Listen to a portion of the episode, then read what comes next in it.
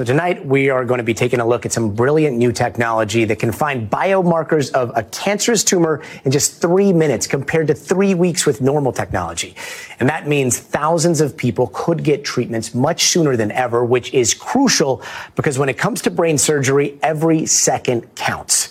It really is hard for clinicians and patients, I think, to wrap their heads around that waiting period. But now, using groundbreaking artificial intelligence, Orringer invented a device called Deep Glioma that can predict the genetics of a tumor in less than three minutes, a process that can take up to six weeks. One recent study found that Deep Glioma was 93% accurate compared to the usual method. Dr. Snuderl, you're a pathologist here. How big of a deal is this? It's an incredible advancement. We can have a molecular diagnosis in three minutes instead of three weeks. Further research is needed, but the hope is that this technology could help patients like George start treatment earlier before the tumor has a chance to grow bigger.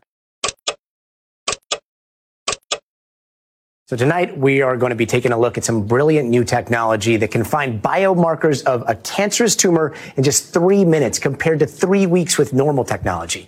And that means thousands of people could get treatments much sooner than ever, which is crucial because when it comes to brain surgery, every second counts.